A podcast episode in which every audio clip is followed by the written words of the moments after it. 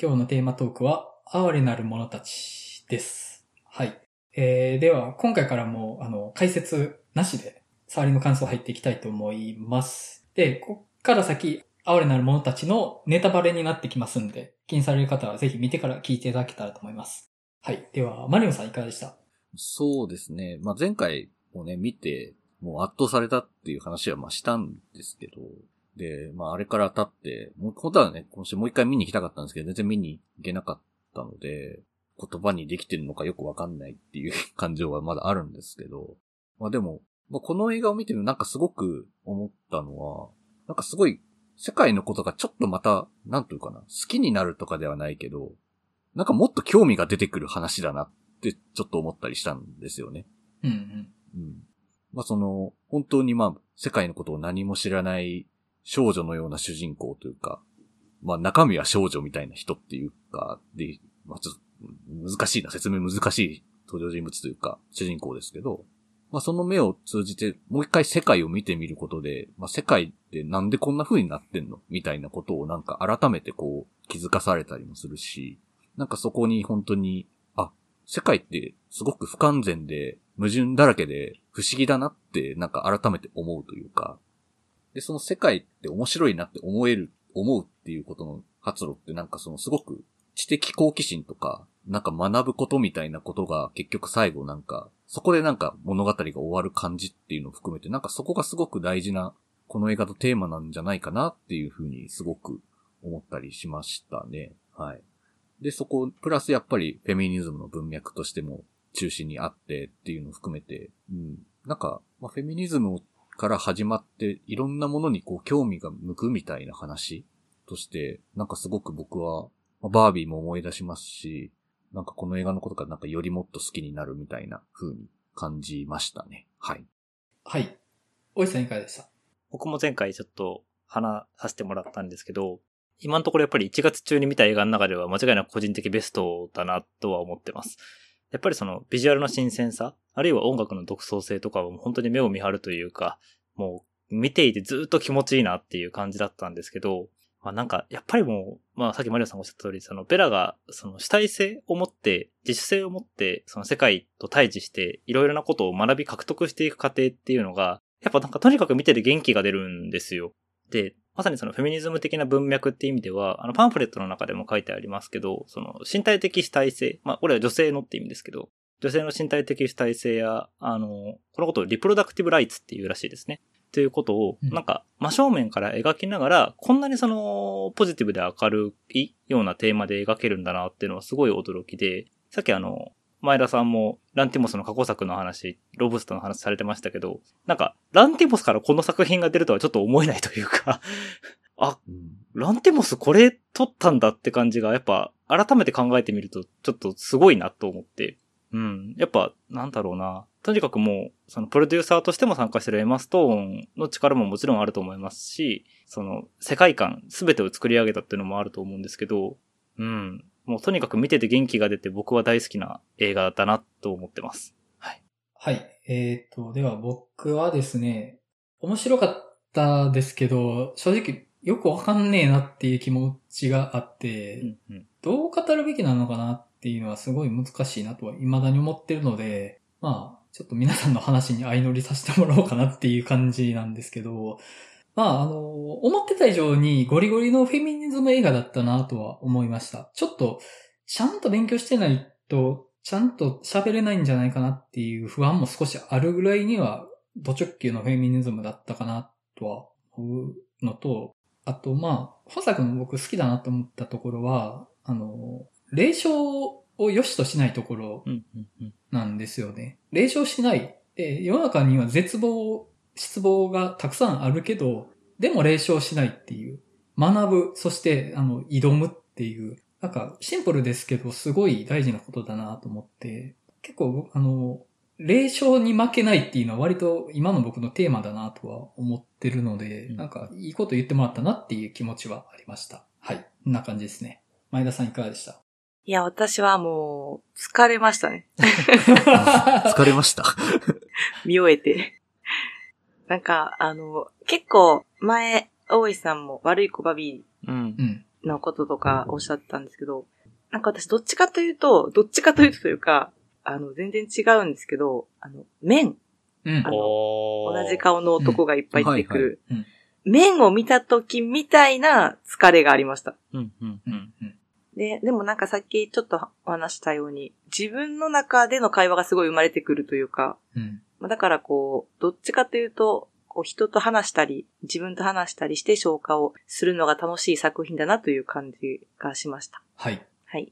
では、お便り3ついただいてますので、順番に紹介させていただきます。まず1通目。はい。えっ、と、きまともまやさん、店長メンバーの皆様、こんにちは。今回のテーマ、哀れなる者たち。語りたい点は2点。1、正直ベラの観察記録はゴッドだけでも事足りただろうに、生活の一環にあえて刺激としてあの助手を加えた、信仰心が高いという点が採用ポイントのようでしたが、これが彼ではなく違う人だった場合、果たしてラストはどうなっていたのか気になるところです。2、脳内移植した胎児の性別について、ベランの見た目からてっきり女児かと思い込んでいましたが、振り返ると特段性別についての言及はありませんでしたし、むしろ男性的に思われるシーンもいくつかありました。打足ですが、映画鑑賞後に指原莉乃さんがナレーションをしている CM を初めて拝見しましたが、女性って最高と言わんばかりの演出にかなり強みの違和感を覚えました。最後に、昨年は東京開催、大阪の映画バー、公開収録と素敵なお時間をありがとうございました。今年もまたどこかでお会いできますように。はい、ありがとうございます。ありがとうごあざいります。まがとうございます。大阪のバー、お越しだったんですね。多分、僕は休んだ時の、あれかなと思うんですけど、まあ、お会いできなくて残念かなと思いつつ、あの、来ていただいて本当にありがとうございました。ありがとうございます。ありがとうございます。また今年もお会いできたらいいなと思いつつ、はい。で、まあ、語りたい2点挙げていただいてるんですけども、まず1が、まあ、助手を加えたっていうことに関してなんですけど、なんかありますここがっていう。 うん、なんか、確かに刺激ってところもあるかなと思うんですけど、なんか、彼が選ばれた理由って僕なんか信仰心とはちょっと違うところにあるのかなって勝手に考えていて、うん彼がホモソーシャルの中であんまり馴染めてないからなのかなって勝手に思ってるんですよ。確かにね。ああ。そう、クラスの中で彼自身はやっぱり浮いた存在じゃないですか。うん。うん。で、それは多分、ゴッドである、ウィリアム・デフォーを演じてる、あの、医師ともおそらくその通じ合えるところだったのかなっていう気がして、うん。その男性性から最も離れた人をあえて選んでいるのかなっていうのは僕はちょっと勝手に考えてみてました。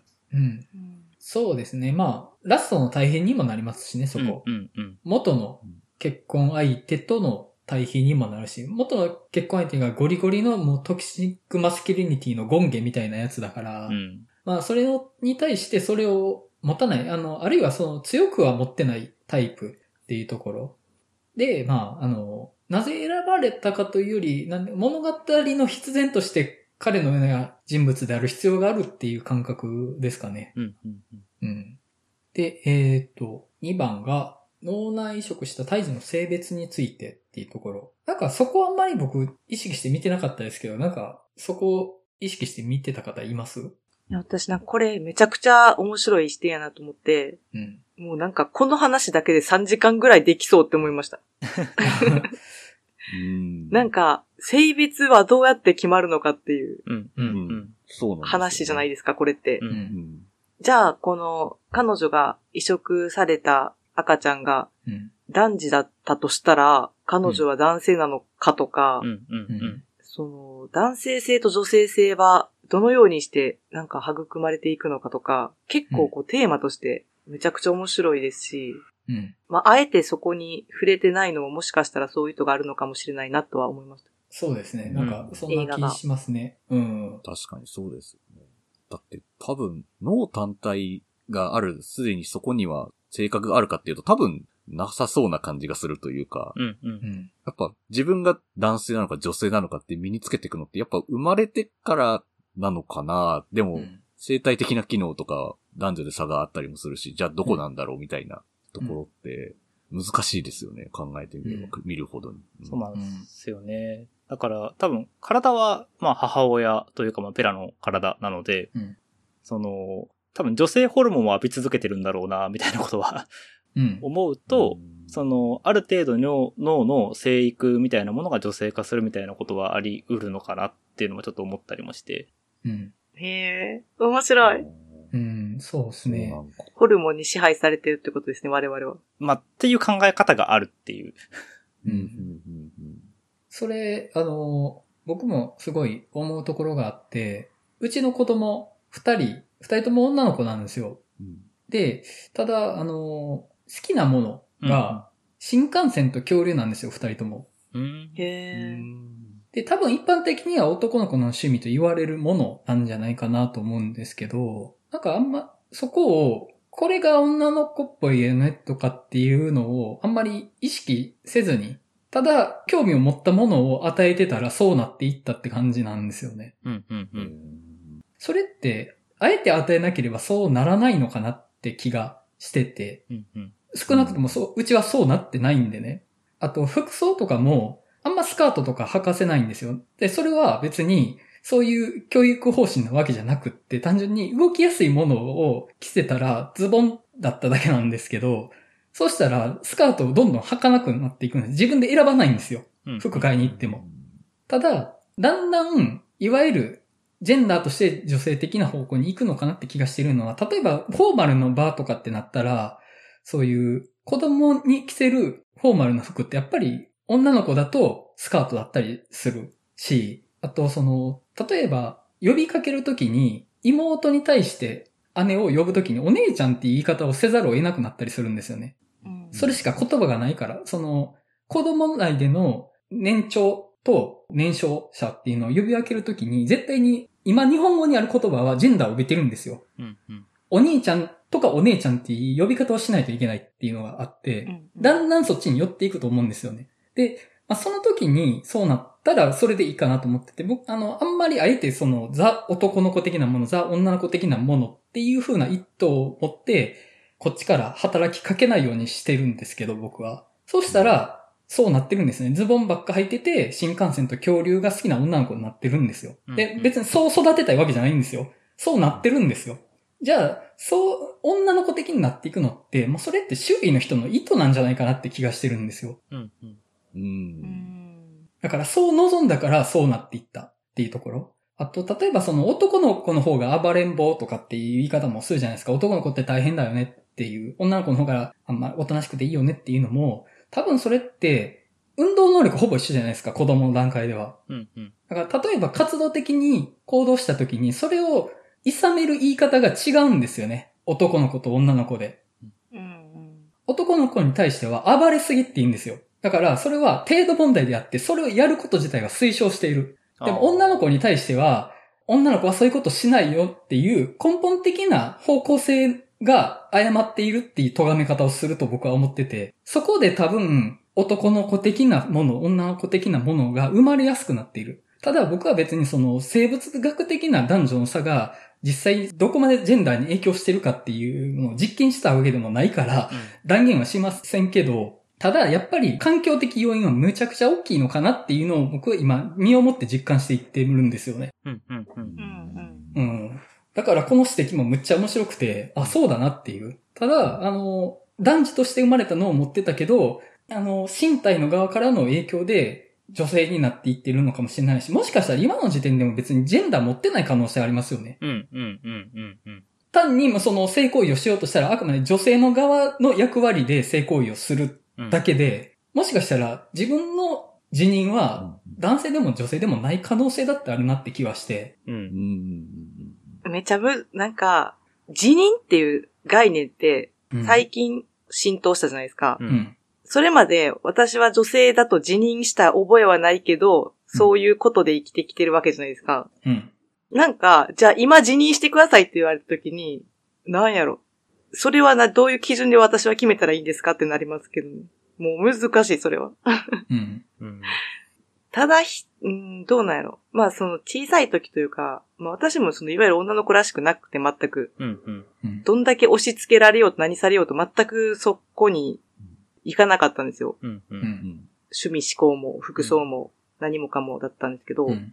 なんか、あの、好きな人ができた時に、うん。その好きな人が男性だった時に、うんなんか、なんて言ったらいいかな、女性らしくなりたいなみたいな感情が多分芽生えたんだと思うんですよね。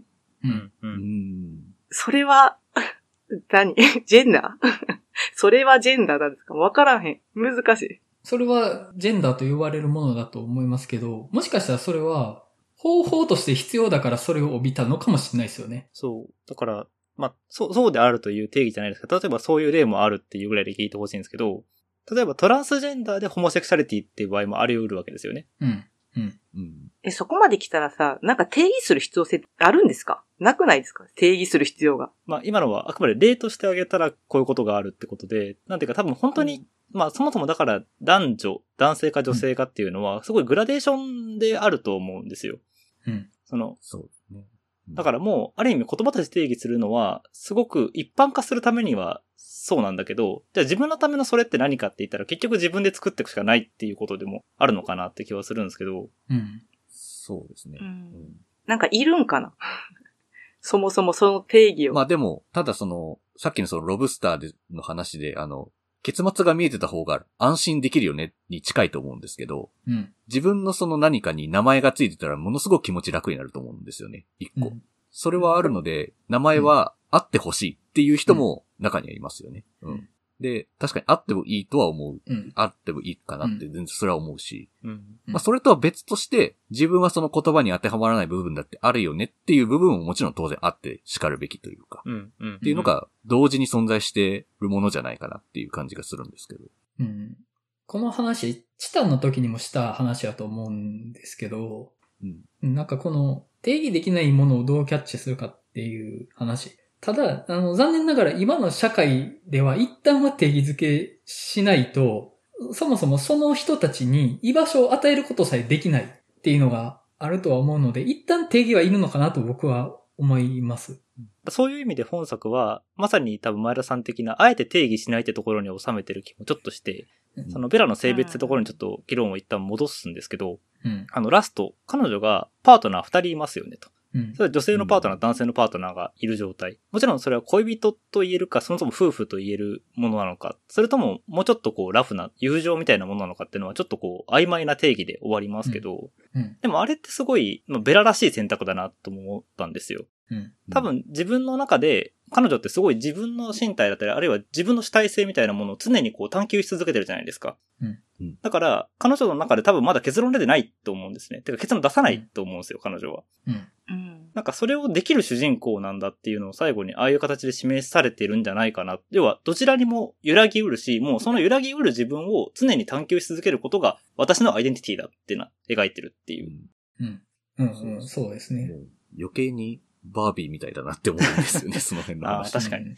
うんで、そこに至るために、ザ男と女の関係的な、あのうんマーク・ラファロのダンカンってやつとの旅行も一回経てるうん。じゃないですか。んだかうらんその、まあ、典型的な男性の役割と女性の役割の中で紡がれる関係性っていうものも一回その人生経験として経ているうんっ。ていう。で、その上で、そこに定義づけされない人生を選ぶっていうラストにはなってるのは、面白いなとは思って、うん。うん。なんか今ある価値観を全く描かずに、で、かつそれを全否定しながらの話ではなくて、一回経験してて、あ、でも私こっちの方がいいなって選んでる感じなのは、なんか本作のすごい好ましいとこうんだなとは思いましたね。うん。はい。え、まあお便りにあった、あの、指原さんの女性って最高ってばかりの演出にかなりの違和感を感じたっていうところ。まあ確かに、この話を経た後だとめちゃめちゃ違和感がある、 ますよね。うんそうですよね。まあ、その、フェミニズムは描いてるけど、うんそれだけじゃないもっと深いところまで届いてるから、余計にそこをちょっとあれって思うっうん。ていう、まあ、宣伝ってどうしてもそういうのを削ぎ落として単純化しちゃうところがあるのでね、っていうのはありますけど、まあ、確かに違和感は感じますようん、ね。まあむしろ男でも女でも関係ないっていうところに至らせるのがフェミニズムだとは思うので、うん。うん。まあ逆だとは思うんですけど、ただ、あの、僕、決してこの宣伝が全く良くないと思ってはいなくって、うんやっぱり本作は広く見られるものとして作ってて、だから、フェミニズムとかって別に考えてもない人にも見てほしうんい映画として作られてるうん。うん。だから一旦女性って最高って言って、その上で、いや、でも別に男とか女とかそういうことじゃないよねっていうところに至らせるっていう意味では、この広告もありかなとは気持ちを持って、で、それってね、構造的には別にバービーも一緒だと思うんですよ。うん。うん。バービーっていう映画自体もね。なんかその、入り口から出口に至るまでの間に転換させるっていう意味では、別にその、宣伝とか広告が100%作品自体の言ってることと同じものを描ききらなくてもいいのかなって僕はちょっと思ってはいるんですよね。うん。最終的にゴールに至ればいいかなっていう。うん。うん。その、宣伝や広告がゴールを示す必要は別に100%はないんじゃないかなとはちょっと思ってます。うん。あの、不誠実かもしれないですけどね、それは。っていう感じですねうん。はい。じゃあ、次のお便り行きましょうか。はい。えー、タズダさんからいただきました。はじめの方のモノクロは、ベラがあの博士たちとの生活の窮屈さ、音楽もそれに呼応しているのか音の幅が狭いを感じました。色づくのは世界が広がったためでしょう。ゴッドから言われた冒険家の言葉を胸に、世界や人々に好奇心旺盛に触れつつも感受性いっぱいな感じは素敵であり、それでも無知上の危うさを感じるハラハラ感がありました。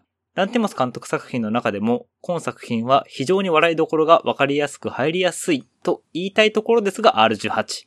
パリの召喚のところで客の過去の話や冗談を言い合って少しでもお互いを知り合う感じは良かったです。ところであの義手の男は戦争負傷兵とかなんですかねサウンドトラックを再生するだけでも映像が想起されるくらいにベラの心情に合わさった感じでとてもいいです。まさにこの映画のための映像のための音楽。ランティモス監督作品もいろいろできてきましたが、皆様どれがお好きですか私はロブスターです。はい、ありがとうございますあ。りがとうございますあ。りりががととううごござざいいまます。音楽本当良かったですよね。うん、うん、うん。うん。うん。いや、なんか、大石さんがめちゃくちゃ言ってたのが分かりました。めちゃくちゃいい。 そうなんですよ。なんか一回聴いたら忘れないんですよね、あの音楽。う。。うんなんか、奇怪でありつつ、すごい美麗でもありつつっていうので、うん、なんかあの作品世界のそもそも持ってる違和感みたいなものと、その先にある、なんか美しさみたいなものは、うん、うん。ちゃんとあるなと思って、うんとか映像と音楽の相性が良すぎるなとは思いました。そうなんですよ。うん。めっちゃ良かったですね、本当に。うん。そう、あれが本当に同年代とは、てかおそらく同期というか同年齢の人とは思えないというか、 世界には凄まじい才能がいるなと思いました。 もう年取るとそんなことばっかですからね。 なるほど。年下に爆発的な才能ばっかになってきますから ね。なるほど。そんな才能ばっかね、見続けられたらもう自分が不甲斐なくてしょうがなくなりますけども、そんなこと考えたらおしまいな んで。僕だっていいとこはあるさ、みたいな風に思わないとやっていけないですよねっていう。 うん。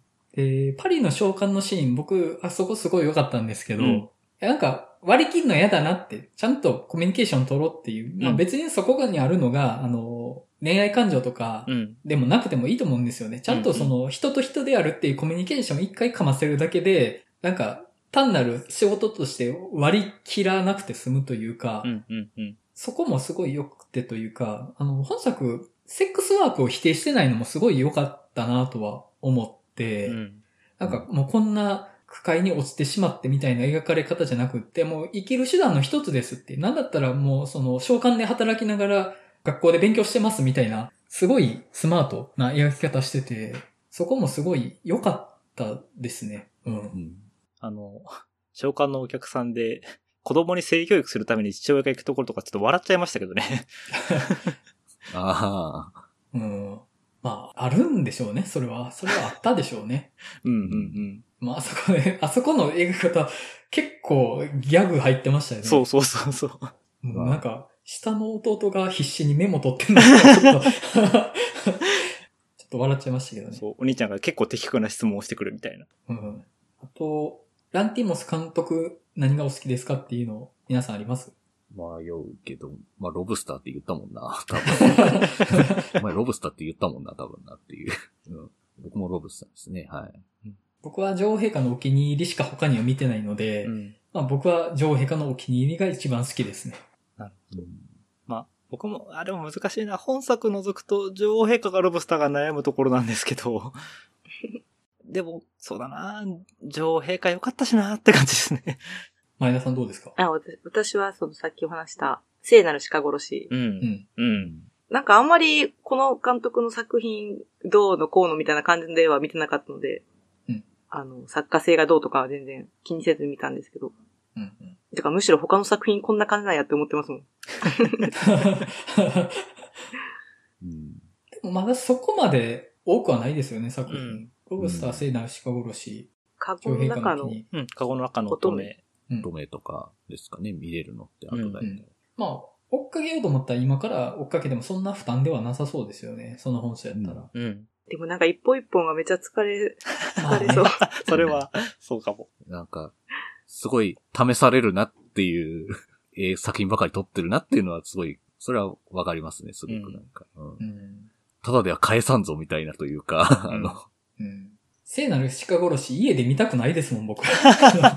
それは、そうかも。見たいけど、見たいけど家で見たくないですもん。 うん、うん、いや、もう一回、今見返したいんだよな。あの、まあ、それソルトバーンを見て、バリー・コーガンってやっぱこうだよなって思ったからなんですけ ど。そうですよね。なんか、結構彼の出世作って言ってもいいですよね、聖なるシカいゴや、ロシそはう。そうそう。うん確かにそうなんですよね。本当彼の印象を一発で決めた映画って感じですもんね。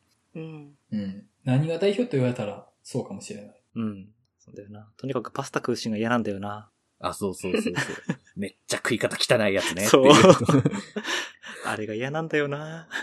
嫌だねっていう。はい。では、次のお便り、行かせていただきます。えー、と、ハチさんからいただきました。哀れなる者たち、ランティモスのキャリアベスト、一段広いところに届く作品だと思います。なぜなのか考えてみると、時期と座組が大きいと思います。監督が映画化を熱望したのが2011年、ロブスター期の監督で実現したら、ベラをも突き放した、時代の空気的にも原作よりの底意地悪さがもっと出たかもです。そこにエマ・ストーンがプロデューサーとしても参加したことが決定的な化学反応になり、完全にベラ視点の心と体の自由についてのウーマンリブの映画となったと思いました。ストーン的にクルエラは大きいかと。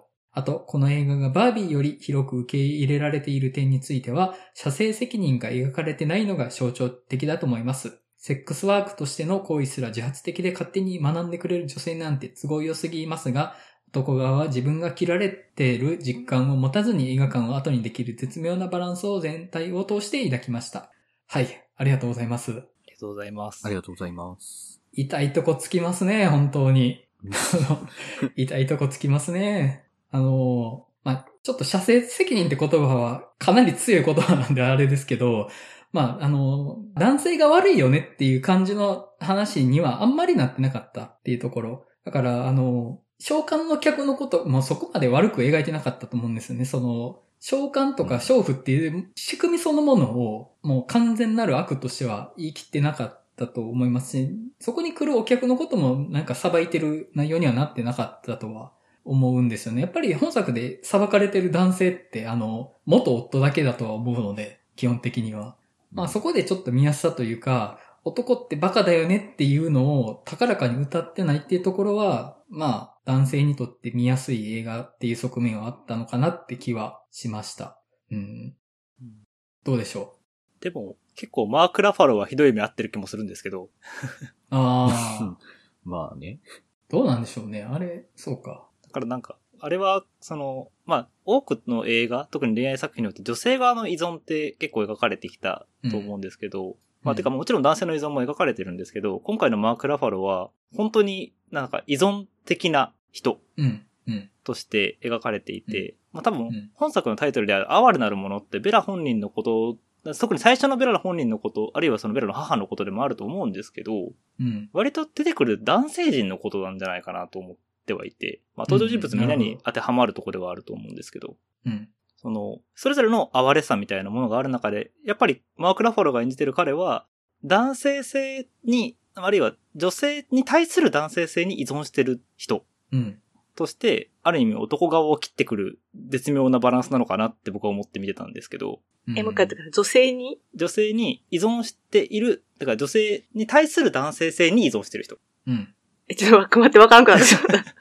でつまり女性に向けてマスキュリニティを発揮するっていうことに自分のアイデンティティを持ってる人ってことです。ああ、なるほど、なるほど。はいはい。その女性に対して上位に立ってる自分でなければ、うん自我が崩壊する人ってこそとうですよね。そうそうそうそうそう。まさにまさに。まあまあ、そういう人としては、あ、そうか、そうですね、そうだわ。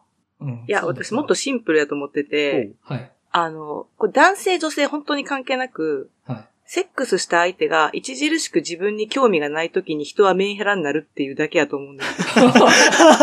あ、でも結構的確ですね、それ。 いや、確かにそうだな。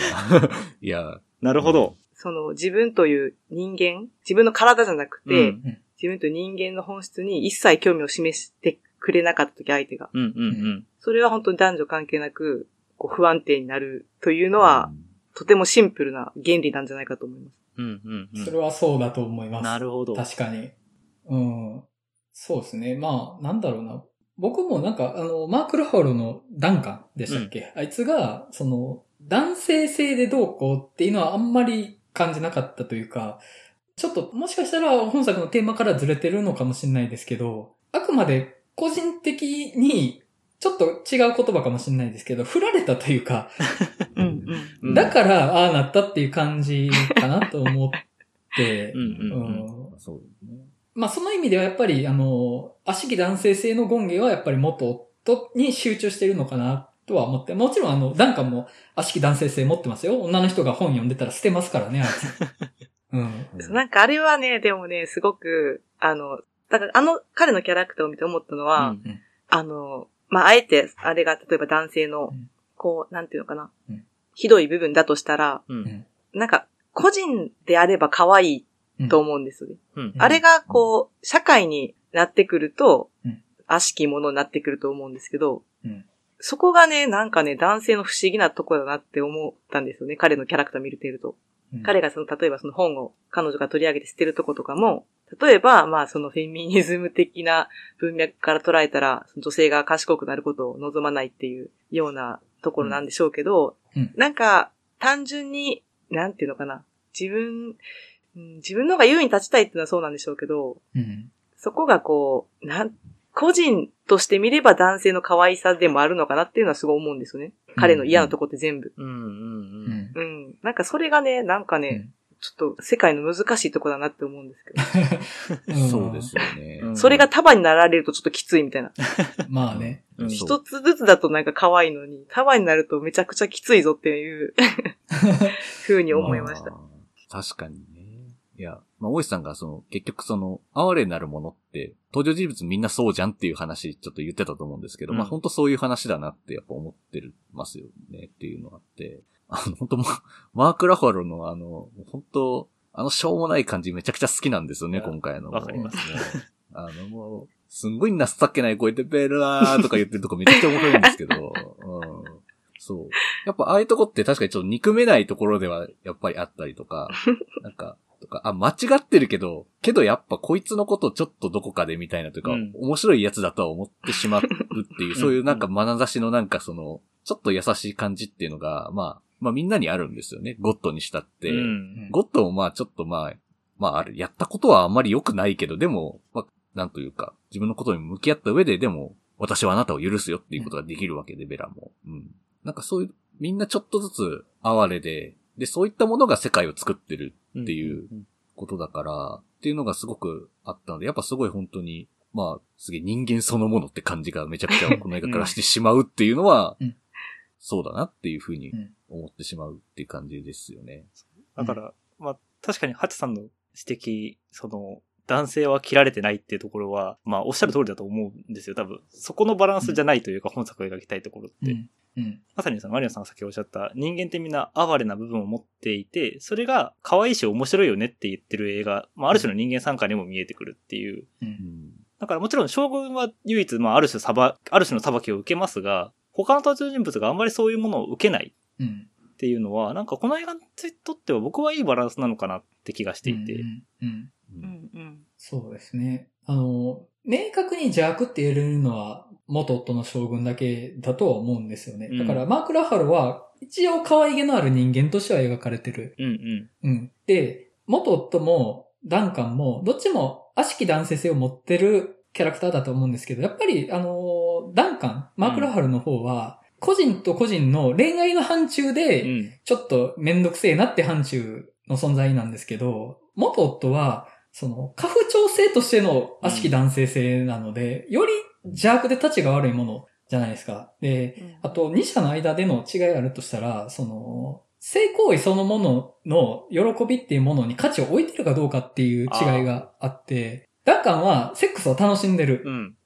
で、それはいいことやと思ってる。うんで、元夫は、い や、あの、性的快楽は感じなくていいんですよって、子供ができたらいいんですよっていう、うん。そういう過不調性という概念なんですよ、あいつは。うんうんうんそこがより邪悪だし、あの、個人としては許容されてもいいかもしれないけど、その仕組みとしてはちょっとない方がいいよねっていうものが元夫になってるかなって気はして、その意味でやっぱり本作でさばいてるのは元夫なのかなって気がしてます。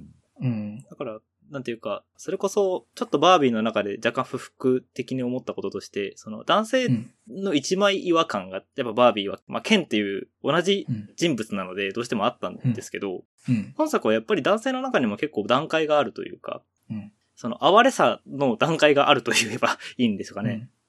なんかそういう個人個人に結局結構色づいた描き方をしてるっていうところが僕はすごい好きなところではあって、うんうんその同じく女性のことを描く作品、それが多分主題にあるのは確かなんですけど、男性側に関してもある程度バリエーションを持って描かれていて、そこはなんかすごい、その、僕はバービーよりも好きなところではあるって感じですね。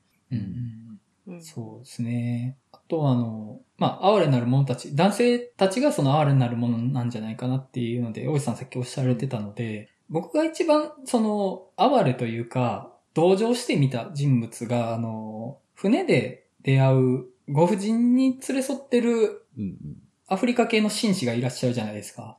はいはいはい。彼に一番僕、同情して見てて、彼って皮肉屋なんですよね。うん。で、ある種霊障主義者というか、うん。世の中のことも知ってて、それを諦めてる人うん。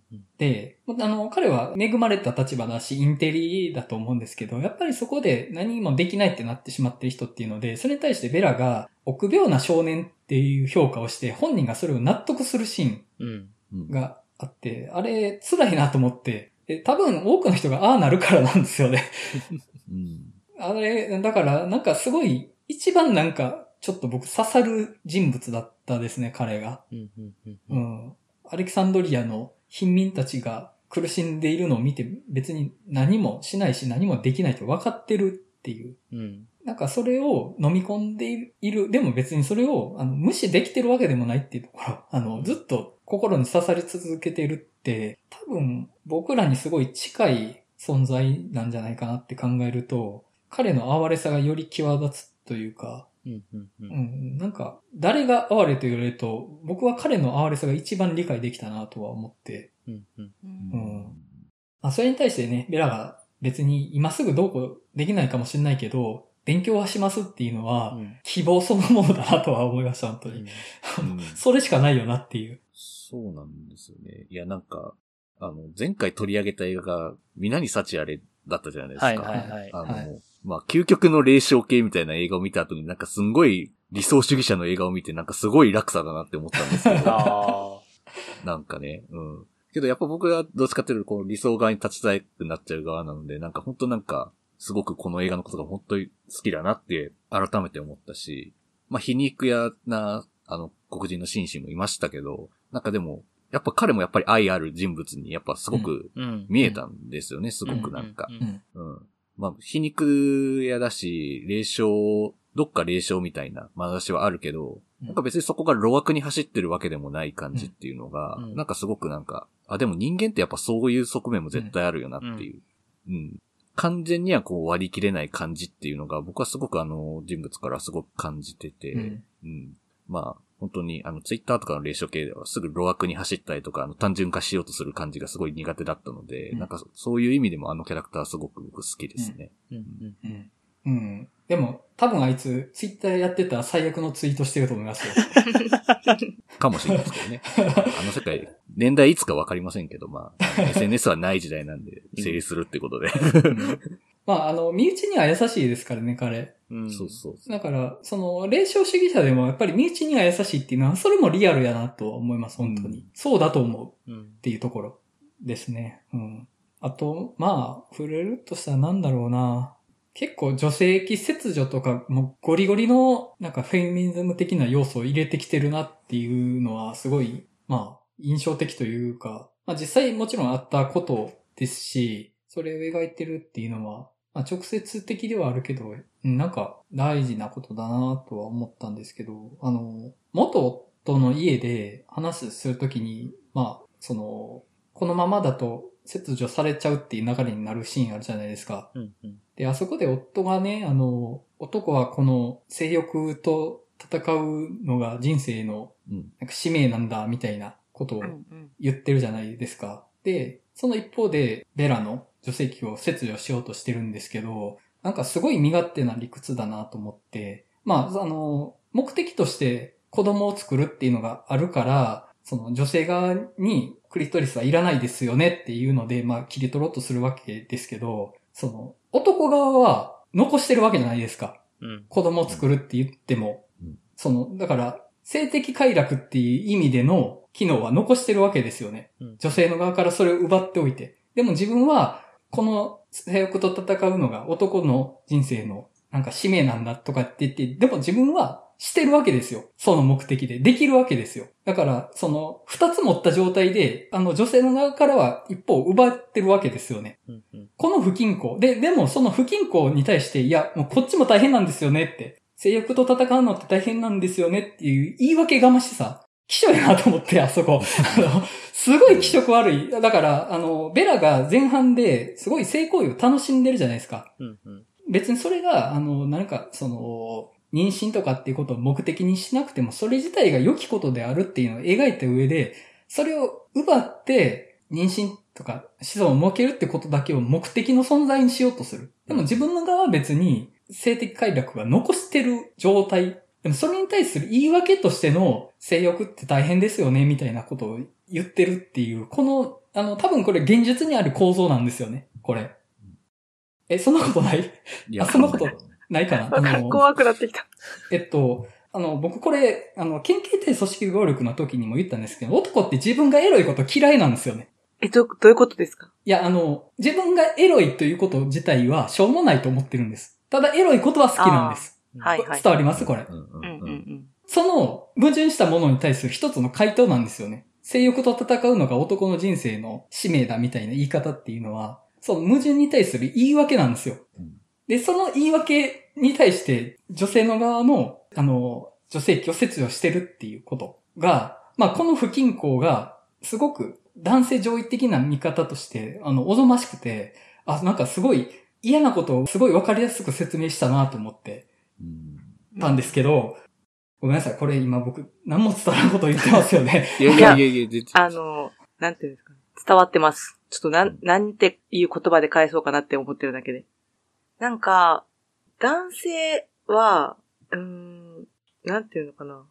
セックスに に、まあ、これはまあ女性もそうなのかもしれない。ちょっと女性のことは、あの、あんまちゃんと考えてないんで、一旦置いときますけど、 うん。なんか、いろんな意味、ちょっと乗せすぎてる気もしますね。なんか、自己評価とか。うんうんうん。それはめちゃめちゃそうです。なんかそこが、あの、なんていうのかな。そう、だからこう女性に対する、さっきの、あの、快楽を抑圧することもそうですし、逆に女性に快楽を感じてほしいって思うこともそうなのかなって思うんですけど、うん。うん。なんかそこを、あの、自己評価と結びつけてしまうと、ちょっと厄介だなっていうのはうん思うことがすごくあって、うんうん。それむちゃくちゃあります。はい。うん。男性が自分がエロいのが嫌だっていうのは、あの、そうなんだって、なんかちょっとよくわからない、なん、なんていうかな、心から理解することはあんまりできない感覚ではあるんですけど、なんか、そう考えたらエロいことをシンプルに純粋に楽しむって結構難しいのかもしれないですよね。うん。うん。多分すごく難しいこと。まあ、それを、まあ、ベラは実践していったわけですけどもっ てういう。のが、この映画ですよねっていう。うん。そう。だから、あの、羨ましいんだろうなって思います。うん。うん。だから、その、な、うん。そうですね。彼女の魅力はもう、そこにもあるのかもしれないですね。うんうん。うん。彼女の大きな魅力の一つ。まさうに、ん。前田さんおっしゃったこと、僕多分この映画が好きな理由結構それだと思うんですよ。うんうん。僕自身も割と大学生、まあてか、い未だにそうとか、今はなんかあんまなくなってるんですけど、割とその性欲ってものに対する罪悪感は結構強くあるタイプで、うーん。で、そことどう向き合えばいいか結構わかんない青春時代を過ごしてはきたなって思って、なんかあるけど多分いけないものっていう認識。まあまさにその映画の中で言った良識ある社会の中ではきっとこれはダメなものっていううんうんうんうん。そういう。いう認識がずっとあったんですけど、僕、その人生経験の中で、あ、これって明るく捉えていいものなんだって思ったタイミングが一回あって、うん。まあ、未だに聞いてるんですけど、あの、星野源さん僕大好きなんですけど、うん。うんうん。彼って結構その、性というか、性に関することですごいポジティブなんですよ。うん。その、まあ、女性との性行為みたいなものは、あくまでコミュニケーションとしての一環だし、うんうん。それ自体は全く悪いものじゃないっていう結構メッセージをかなり発信していて、かつ人間もみんな変態で変だから、その自分のその欲望みたいなものも変じゃないでしょっていう風な言い方をしているんですけど、なんか彼の思想と出会ってからだいぶ自分の中のその罪悪感が安らいでったというか、うん。引いてった感覚がなんとなくあるんですよね。うん。なので、そういう性というものに対してすごくポジティブに向かい合っているような人が僕多分好きなんですよ。うん。うんうんなんか、自分自身のその罪悪感みたいなものを軽くしてくれるっていうすごい単純な理由ももちろんあると思うんですけど、なんかこの罪悪感を割といけないものとして、あのまさにその、ベラの母親の旦那さん、将軍のようにうんうん、いけないものとして捉えるのではなくて、もっと真面目にしっかり、ものとしてどういうものなのかってしっかり見てみようよっていう感じに今はなっていて、うん。これって果たして何なんだみたいなうん。それを追求するってまさにベラ的な感覚が自分の中にすごく強くあったので、うんそういう意味でもすごい、なんかこの映画は救われる気がするというか、あ、わかるわかる、そうだよねっていう 感じがしてしまうんですよ。うん。うんそうですね。で、それをやってるのが、まあ、体としては女性であるベラっていうのが、すごい大事というか、性欲持ってることそのものが推奨されないのって、より女性の方がうん。少なくとも今の社会では強い。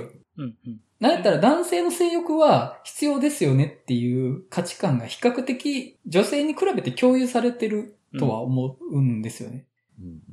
でも、その、それを取っ払って、まあ、女性の体を持ってるベラが、まあ、積極的にその、性的快楽そのものを楽しんでいくっていうのは、まあ、本作のすごい、まあ、なんて言ってんのかな、健康的なところって言ったらいいんですかね。うんなんか、すごい好ましいとこだな、とは思いましたね。うん。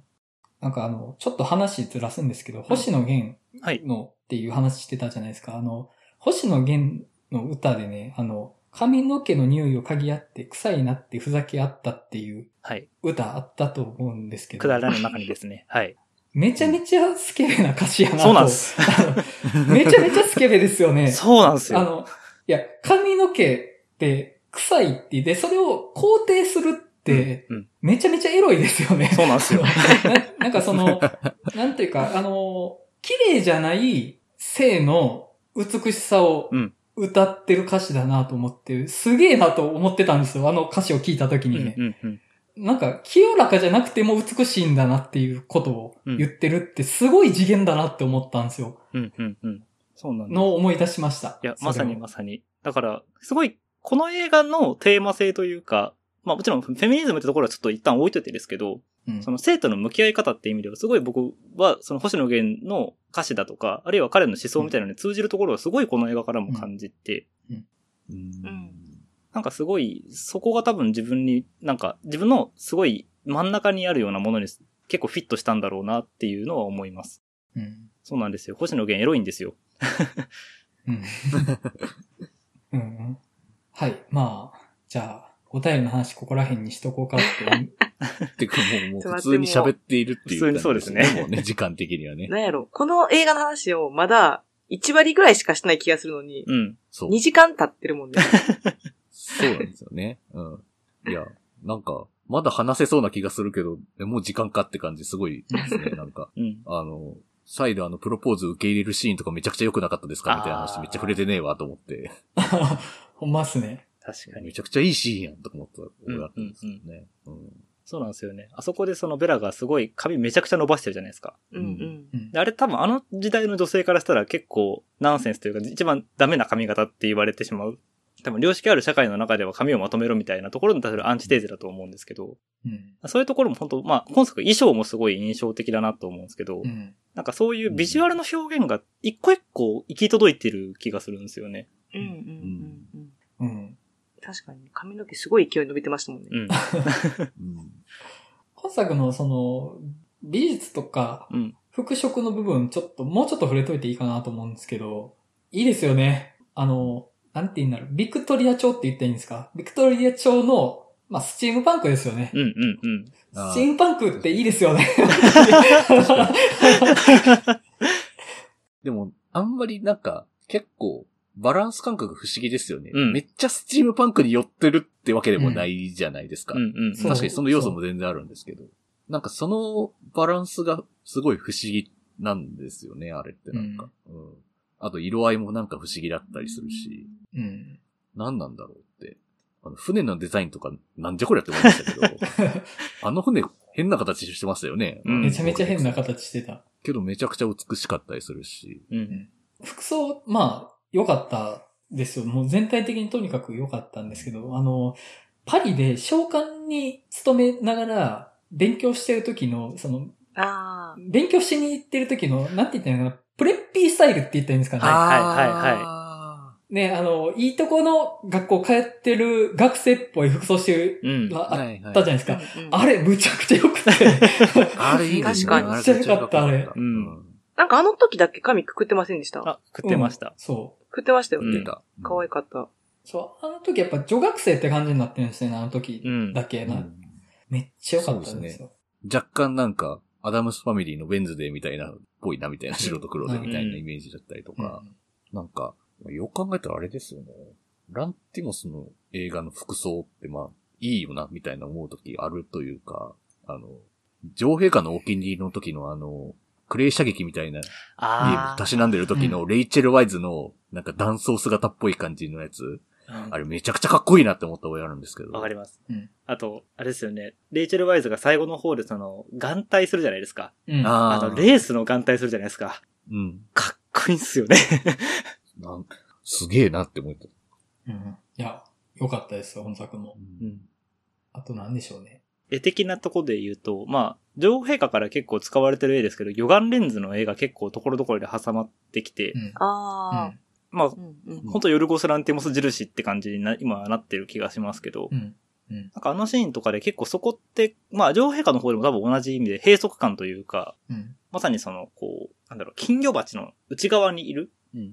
ような状態、世界の閉じられた状態みたいなのをすごい表現してて、で、それが後半になるとだんだんなくなってくるんですけど、うん。それはまあベラが世界を知っていくからだと思うんですけど、うんなんかそういう、そのカメラの表現みたいなのもすごい面白くて、だからなんか金魚鉢みたいだなって思ってたら街で後ろに金魚鉢映ってたりとか、なんかあ ったな。ありましたね。そうそうそう、そういうところとか、あ、逆にこれはすごくわかりやすく表現してるとかって思って、うんまあ本当になんか、ヨルゴス・ランティモスの映画、まああるいは映画そのものにあんま馴染めない人でも全然こう楽しめるような、読み解きがいのあるようなものがたくさん詰まってるなと思って。うんあと、ピンホールカメラみたいなのもありましたよありましたねなんか覗き見してるみたいなやつとかも。まあ、あれも絶対そういう意図ですよね。うんうんうんうん。んうん。あるなぁとか思ったりとかね、しましたし。うん。ああいう遊び心ですよね、本当うん。まあ、あと、ランティモスといえば、変なダンス。 あああ、ダ ンス。うん。一応ね。うん。あの、別にその時代設定とか関係なく、そんなダンス踊らんやろってダンス平気で入れるみたいなところはありますよね。うん両陛下にしろ、うん今回にしろと。うん。今回もダンスシーンすごい良かったですよね。よかったです。ダンス中にそのマーク・ラファロが相手になろうとして最後、むしろマーク・ラファロをこう引っ張っていくという か、あ、そうそう。あれめちゃくちゃいいよね。超いい。どっちが主導権握ろうとして握られないかみたいな話を端的にこう示してる感じとかも含めて、あれすごくいいよね。うんうんうんうん。なんで人間って良識ある世界を作ったんですかねすごい問いを投げてきますね。でなんか、すごい思います。なんか私は、割と快楽主義者というか、人間はもっと楽を目指して生きたらいいのにって、すごく思うのに、すごく律しようとするから、人間が人間を。なんでなんかなって思います、いつも。うん。なぜなんだろうな。ちゃんと勉強してたら答えれるんだろうな、 これ。ちゃんと勉強してないからな。でも勉強してて答えられても嫌なんですけ ど、それはね、こうだからなんですよって言われたら、 あ、そうですかって。うん。でも、やっぱ問いの、あ答えの出ないことっていっぱいあるじゃないですか。でもそれでも考え続けなきゃいけないって、結構大変じゃないですか。それってやっぱり。けどやっぱそれは絶対必要なことだよねって、やっぱ今回改めて言ってくれるみたいな映画だなともすごくやっぱ思って、それもすごく大切ですよね、そこはね。うんうん。なんか社会がブロックみたいなものだとしたら、こう、積み上げてきてるわけじゃないですかう。ん、うん。うん。で、ある程度形作ってきたんやけど、いや、この形、あんま良くないぞってなってるわけじゃないですか。はい、はい、はううい。ん。で、それを、このブロックをどうするべきなのかっていうとこですよね。う。うん。うんん。崩すのはちょっとここまで作ったのに、みたいな。うんうんうんジェンガにするのもなんか不安定になる気がするしな、みたいな。うん、うう。んん。上から順番にもう一回戻していくのか、うん。なんかそこをどういう風にするのかなっていうとこにぶち当たってるんですかね、我々は。うん。ま現実今多分、今形作られてる世界って多分すごいジェンガみたいな状態だと思うんですけど う、ん、うん。まあ現状ね、多分ね。うん一番大事なとこ抜いたろうん でもまあ、そこを抜い抜くことによってもっとより良い世界になるかもしれないし、なんか全部が壊れますけど、み たいな。でもそれ言うしてもやっぱり世界をまずもっと見なきゃとか、うん。そういう知確かに的好奇心とかがないと絶対そこにはたどり着かないじゃないですか、やっぱり。うん、うん、うん。う。うんうんうん。っていうのはすごく大事じゃないかなって思うし、やっぱ今こうやって喋ってる手で余計にそれを感じるというか、ってすごくあると思うんですよね、やっぱり。うんまあ、コミュニケーションの話、今回もそこ多分すごく大事なテーマの一個だと思うんですけど。うん。ううんん。なんていうか、多分、良識ある社会っていうところの主語がどんどん増えていくことはいいことなんだと僕は思ってるんですけど、う。うんんうん。主語って何つまり、例えば、えっ、と、本作の舞台になってる19世紀のビクトリア朝って、男性にとっての良識ある社会が、つまり主語が男性なわけですよ。我々にとっ、うんまあ男性我々にとっての良識ある社会だったっていう。で、ここは多分人権の考え方がすごい大切なんだと思うんですけど、人権がみんなにあるよっていう風になってうんきた時に、そこの主語がどんどん増えていくわけですよ。過去のこれまで積み上げてきたさっきのジェンガって話だったと思うんですけど、ジェンガはその土台として作っていたものが全然そもそも土台の主語が違ったと。そこの主語に例えば女性が入ってなかったり子供が入ってなかったりしたよねと。で、その主語をどんどんどんどん拡張させていくこと自体は、多分ジェンガを崩すことというよりも、ジェンガをこう、なんていうかな、を塔じゃなくて山にしていくというか、はいはい。安定させていくってそこうと。そうそうそう、ううんそっちの方がむしろ安定じゃんっていう考え方だと思うんですよ。うん。もう確かに。うんジェンガの。下に増やせるっていう発想なかったわ。そう。 だから、なんていうかな。良識ある社会、まあもちろんその良識って誰のためにっていうのもあるし、結局一般論を言い続けた以上、誰かがあぶれるよねっていうことも全然あるから、果たして良識そのものが求められるものなのかっていうのも問わなきゃいけないとこだとは思うんですけど、うんうん。ただ、社会っていうのが誰のための社会かって考えたときには、その土台である主語を増やすことっていうの自体にはやっぱり肯定的である、あっていいんじゃないかなって僕は思うんですけど、うんうんなんかそっちの方が社会全体の地盤が固まっていくうん。んじゃないかなって、そういう理想主義を抱いてます。うん。理解できました。 うんその、根本から変えるって、すごく難しいというか、多分、めちゃくちゃ人が死ぬと思うんですね。で僕はそれは避けたいなって気持ちはあります。世界を変える必要はあるけど、根本から変えるのは多分テロルになるうん。うん。と思うんですよ。で、それはめちゃめちゃ人が死ぬのでやりたくないし、今まで積み重ねてしまってる党も多分人類だと思うんですよ。うん。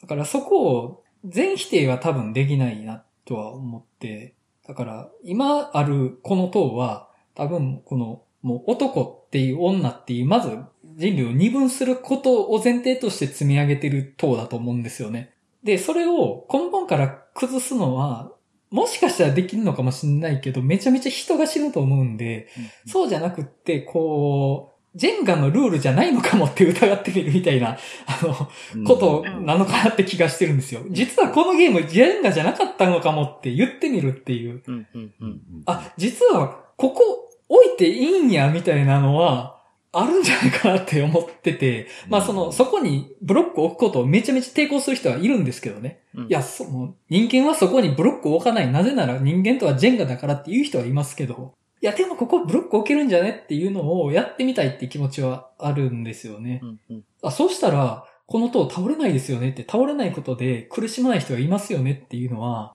なんか、可能性なのかなっていう。これが何を例えてるのか全くわかんないですよ。 僕が言ってることは。単なる言葉遊びかもしんないけど。いや、でも、あの、できないってや言い切るよりは、できないっていうこと自体を疑ってみてもいいのかなって気持ちはちょっとあります。うんうんあとなんか、ああります言い残しありませんかそうですね。その、ウィリアム・デフォーが演じてるその、ゴッドの話もちょっとしたいなって思ったんですけど、ううん。うん。本作って身体的主体性を奪われたものとして、ベラとゴッドがいるなって思って見てたんですよ。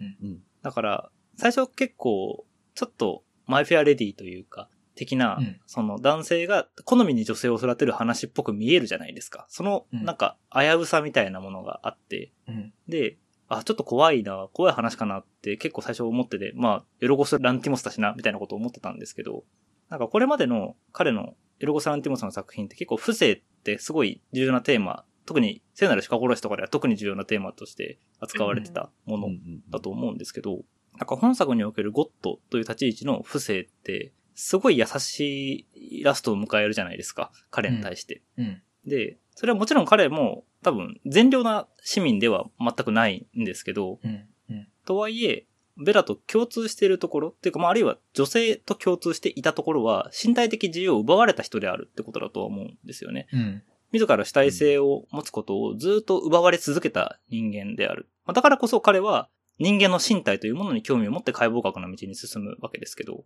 なんかそういう結構父親とかゴッドの描かれ方というか、そこでベラと通底するものがあるっていうのはすごい僕はなんかすんなり受け止められるし、母の話と父の話としてそこを全部帰還して最後にエンディングに持っていくっていうのもすごい綺麗な流れだなって思って見てました。うん。うん。うんゴッドの父親って多分あの将軍みたいな人なんでしょううね。ん、まさにまさに。うん。うん。だからまあ、軍人と科学者っていう違いはあれど、どっちも町相撲に染まってる人。うん、うん、だから、目的のために個人が害されてもいいって思ってる人。うん、うん、うん。だからまあそこは、まあ、それの被害者として、まあゴッドがいるっていうのは、まあ、やってるんでしょうね。ん分かってて。だから、途中まではやっぱり彼自身も、その、ベラに、その世界から守るという名目のもとで、若干やっぱり父親まがいに近いような行為に、うん至るか至らないかのギリギリだなって思って見てうはんいたんですけど、うん。でも例えば、その正規の機能がわ私にはないんだっていうところうん。とか、うんなんかそういうラインが綺麗に、ここ、あ、ここはなしなんだってのは惹かれてたりもして、うん。なんかその安心感みたいなのもちょっとあったかもしれないです。見てる側として。うん。うん。うんゴッド周りで僕ちょっとだけ好きな描写。あの、ベラがいなくなってう、ん。二人目を作るじゃないですか。はいはいはい。で、彼女に愛着を持てないんですよね。うん。で、科学としてはこっちの方が正しいのかもしれないみたいなので苦しんでるんですけど、最終的に別にそれで裁かれるとかっていうこともなく、割と一緒にいるじゃないですか、彼女も。うん。うん。なんかあの着地僕結構好ましいなとは思ってて、まああのゴッドのやったことはかなり良くないことだとは思います、まず。うんああいう存在を作ることそのものは良くないとは思うんですけど、望ましくない過程で生まれたとしても、その個人は個人として尊重されるべきっていうのはまず一つっうん。ていうところと、あと、親になってみても子に愛情を持てないことがあるっていう。でも、別にそれで家庭っていうものが成立しないわけではないっていう。これは、あの、すごい大事なことかなと思うんですけど、親になったら圧倒的愛情を持たなければならないっていうのはもうこれ逆に呪いなんですよね、これって。うんうんううんうん。ん。じゃなくて、その、いや、もしかしたら親になってみたら子供に愛情を感じない可能性ってあるんですよ、絶対に。うん。うんもう半ば、もう半ば運やと思います、それは。もう、子供ができてみないと分かんないと思うんですけど。でもその上で、じゃあその子供をないがしろにしていいかっていうと、それは悪やと思うんですよね。うんうんうんだからその、愛情を感じないとこまでは別にありやと思うんですよ。うん。そっから先なんですよ、多分大事なのは。でも、愛を持つことがまず推奨されてるから、うんいや、そうじゃないかもねって疑うのは多分やった方がいいと思うんですよ、それは。うん愛がもう呪いなんで、今の社会って。うんうん。じゃなくて、大事なのは、その相手が慈しまれている状態にすること。で、そのためには別に、マストな条件は愛じゃないかもしれないっていうのは考えてみてるもいいかなと思うんで、あの描写は僕、ちょっとありかなと思いましうんうんうんうん。うんた。はい。彼女の存在は結構、 もう時間もあれですけど、彼女の存在を軸にして話しても同じぐらいのボリュームで話せそうですね。うん。そう。彼女すごい大事なんですよ。だって、あの、ベラほど優秀じゃないっていうん。うのは 結構大事なんですよ。ベラは、あの、優秀なので、うん。あの、天才なので、そうすねうん。選ばれし人間なので、いや、そうじゃない人もいるっていうところに触れてるので、彼女は。うんうん。それはすごい大事なことやと思います、この話においては。うんうん。特にフェミニズムの話で考えたときに、うん。自分で勉強してその知性を手に入れられた人だけがこの事態を乗り切れるとしたら、それは良くないとは思うので、うん。そうじゃなくてっていう。そうじゃない人でも尊重される社会でなければならないっていううん。うん。うん。ので考えると多分彼女はすごい大事かなって。うん。結構なんかフェミニズム映画を見てて、ちょっときつさを感じるのって、なんか大体男性あるある言いたいみたいなノリと、なんか賢くて強い女性うん。みたいな。なうん。対は比いはい。がすごくきつくて、うん正うん直。うん。なんか女性としてもプレッシャーというかなんかうん、賢くて強くないのですが、みたいなう。ん。うん。そういう女性はどうしていけばよいのでしょうかみたいな気持ちにもちょっと正直なるというかう、ん。うん。なんかそこまで、なんか極端な存在じゃないとダメなのかなとか、そういうなんていうの、プレッシャーというか、現実的じゃないよねっていうきつさは正直あったりするんで。うん。で、男性のキャラクターにおいても、結構一つのキャラクターに集約させるじゃないですか。うん。うん。悪い部う分。ん。うんそれって私なんかすごい弱さだなと思うんですよね。うんなんか、その男性性の悪い部分を切り離してるというか、うん。切り離して一つのキャラクターにしてるのってなんか違うんじゃないってすごく思ってて、うんなんかそれって全員内在してる、うんそれはまあ女性にももちろんそうだし、うん。全員内在してるものなのに、それを抽出して一つのキャラクターにしてるのって、なんかずるくないって結構思っちゃうこともあって、うんうんなんか、そこがね、ちょっとどうしても、まあ、あの、表現としてわかりやすくとか、あの、表現としての比喩っていうのはあるのはわかるんですけど、うんうんなんか、見ててちょっときついなっていうのは正直ありますね。うん。うん。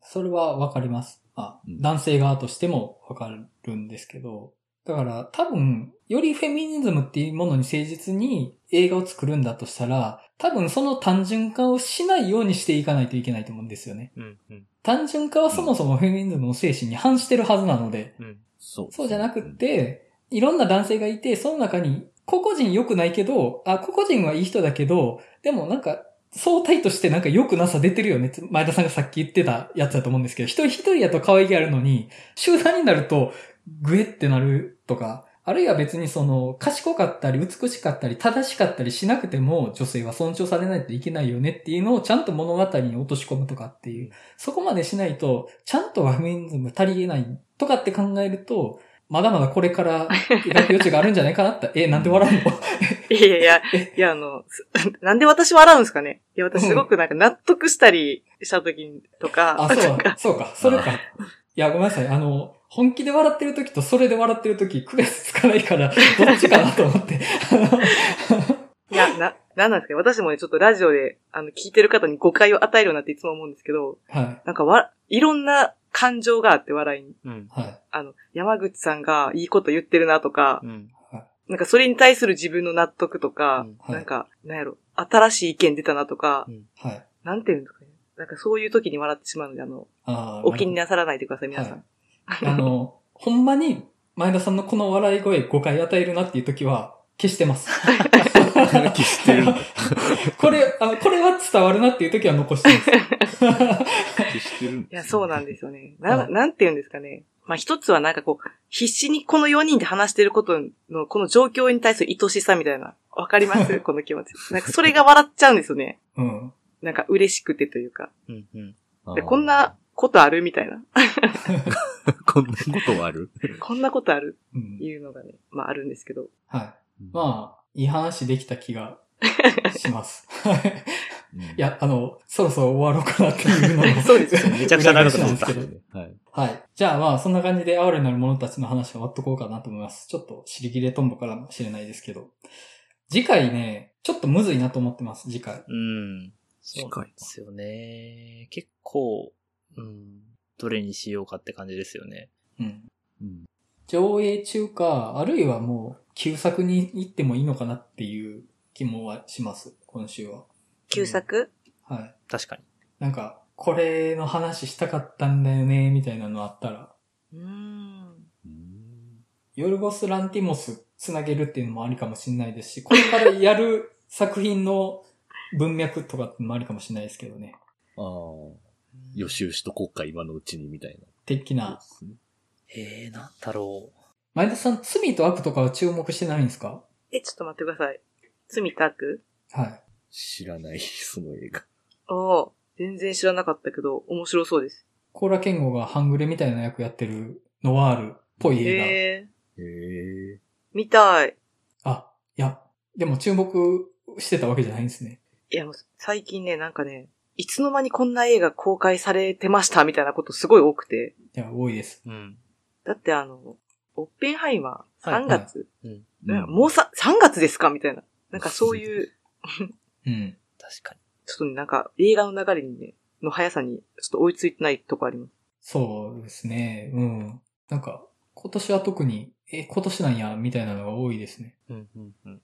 なんだろうな以前も急に屋敷女やったみたいな時もあったし、なんか、ホラーでここ共有しときて、みたいなのがあったりしませんホラーではええもうなんか全く今更、い。はい。いやでも、ちょっと待ってください。企画として弱すぎる気がする。あの、むずいっすね。でもこの間の屋敷女は、あはの、リバイバルやってたからじゃないですか。い。そうです。。ん、リバイバル作品をテーマにするとか。リバイバルね、バイバルか。それか、めちゃくちゃ今、今更というか、なぜ今この話をするのですかぐらいの話していいんやったら、はい。おすすめしたいホラーはあるんですけど、はい。 口先女2っていう。口先女2。これめちゃくちゃいいんすよ。名作なんですよ。ほんまに想像してないとこから弾飛んできたの に、ちょっと今びっくりしました。だし、2からなんだ。確かに。あのね、1もあるんですけど、1と2はあの、全然つながりがなくてですね。あああ。あ。 2から見ても OK って感じなんですね、別に。はい、口先女は、口先女、まあ、1というか口先女っていうタイトルのやつはね、あの、佐藤恵里子が主演のやつがあるんですよね。へえー、そうなんや。はい。すごい、唐突すぎてさ。口先女について語るのはどう 突然。突然すぎる。ちなみになんで口先女2なんですかえ、何ですかいや、なんか口先女2を押す理由がなんかあるのかなってちょっと気になって。あの、口先女って普通に名作なんですよ。ほうほうほほえー、2008年の映画なんですけど、う。うん。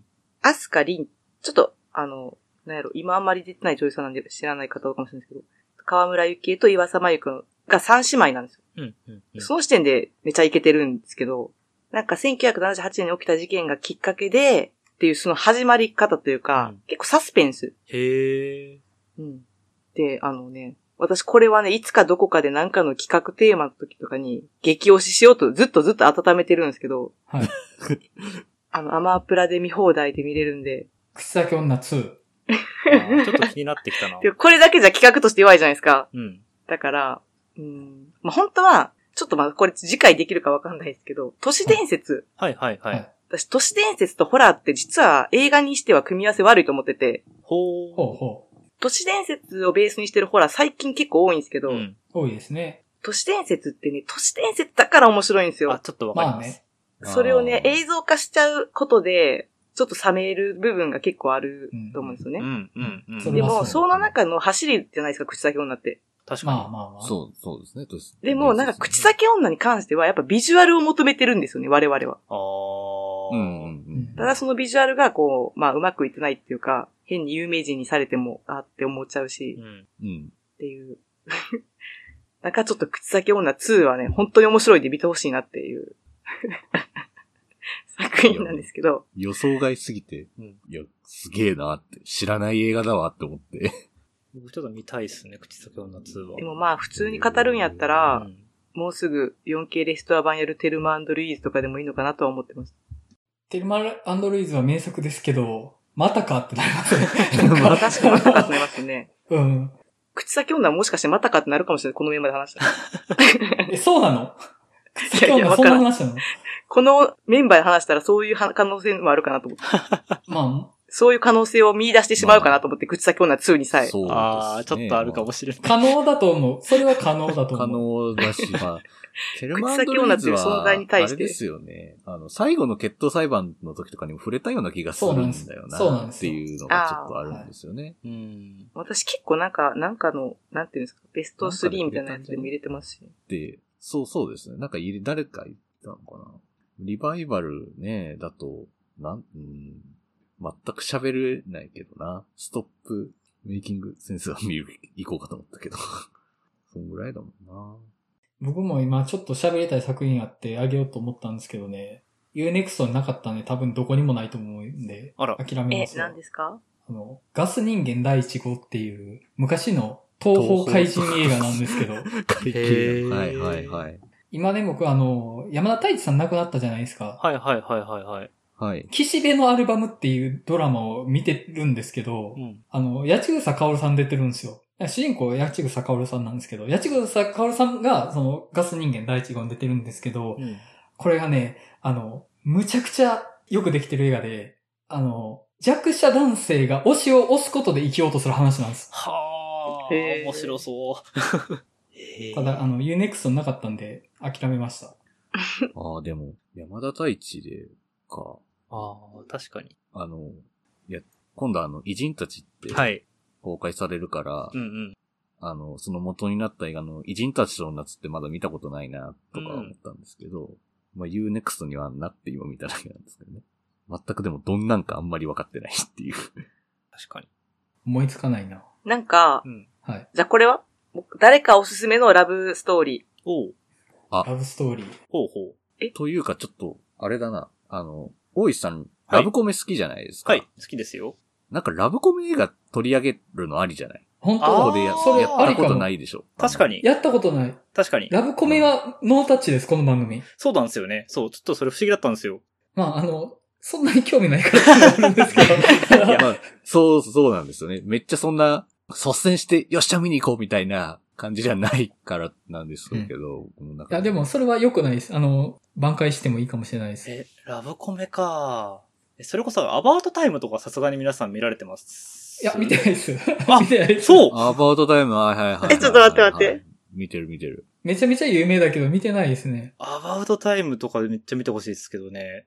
え、ラブアクチュアリーって、あはいはマいコメですかラブあそう学そうそう中割はうんラブコメでリチャードカーティすス。はい。そうそうですね。はいいいラブコメです。アバウトタイム、私、前も言ったかもしれないけど、弟が人生で一番好きな映画って言われて、うん昔ははいなんでこいつと同じ環境で生きてきてこんなに違うんだって思って同じ格い。 好。え、じゃあ、ロマコメ行きますかロマコメ会。ロマコメいいっすね。え、な、何を、え、ちょっとす、見るから進めてください。なんか見とくんで何がベストですかロマコメ。うわー難しいこと聞く。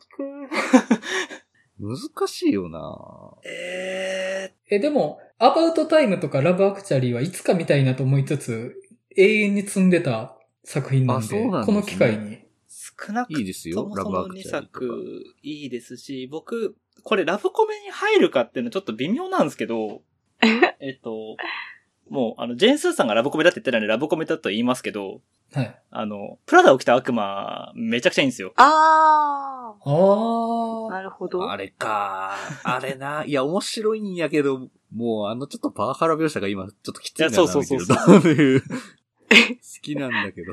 か。まあ、プラダを着た悪魔はさすがに見て、見たことあります。うん。ねあれとかもそうだし、あと、なんだろう。現代版って意味で言うなら、えーっと、ロングショット。はいはいはいはい。ロングショットはいはい。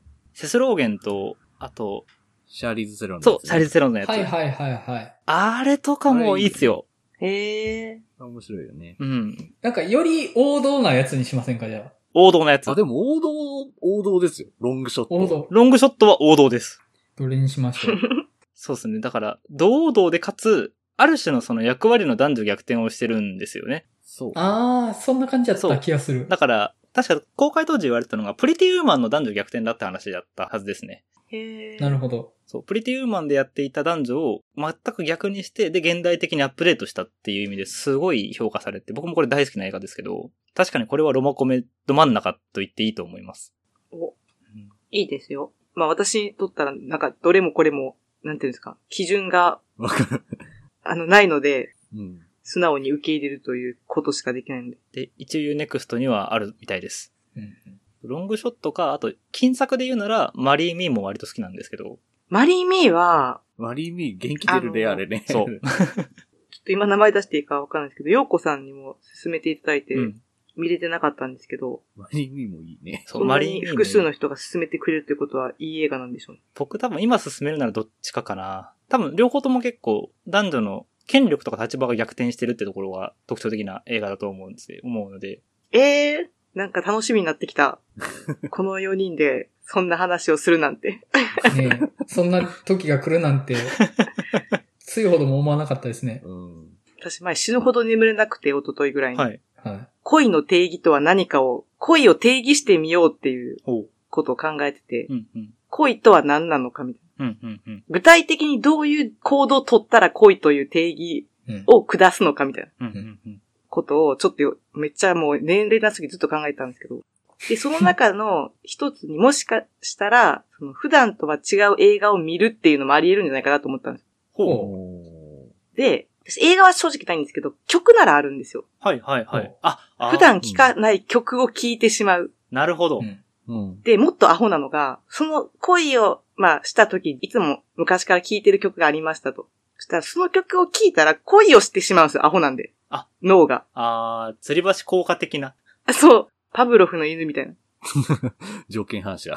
でもなんかそれが映画でもなんかそういうことって、そういうことっていうか、あのなんかそういう映画があってもいいんじゃないかなみたいな思ってて、うんなんかちょっとふと普段見ないようなジャンルの、なんていうんですか、ラブコメうんうん。うんラブストーリーをなんか見たいなって急に思ったんですよ。なるほど。 3日ぐらい 前に。ビジネ決スめホまテしょルうで。。決めましょう。どれにするか。どっちかかな。僕どっちか、どどっちかです。マリー・ミーかロングシロョンッグトショッか。トかマリーニか。もうどっちの方がいい話ができそうかって決めましょマリアさんどう思いますそうね。ロングショットかな、そういう意味ではって気はするけど、うん話がいがありそうなのはロングショット。うんうんうん。ただひたすら底抜けに最、いや、元気出るわって言って終わりたいなっていう意味ではマリーミーって感じですかね。ええー、それマリーミーがいいわ。じゃあマリーミーにしようぜう。じ。ゃあ、マリーミーにしましょう。今回マリーミーにしましょうう。ん。めちゃくちゃそういう、なんか男女間のことめちゃくちゃ喋ったんで、それが2回続くよりかは、マリーミーでそうそうそう。元も気う出る普ってい通うのにがあいいかの、も。恋愛要素だけ摂取したいからさ。あ、じゃあもうマリーミーです。そのターンを作りましょやったー、マリーミーの話できる。う。じゃあ次回、マリーミーで。はい。 はーい。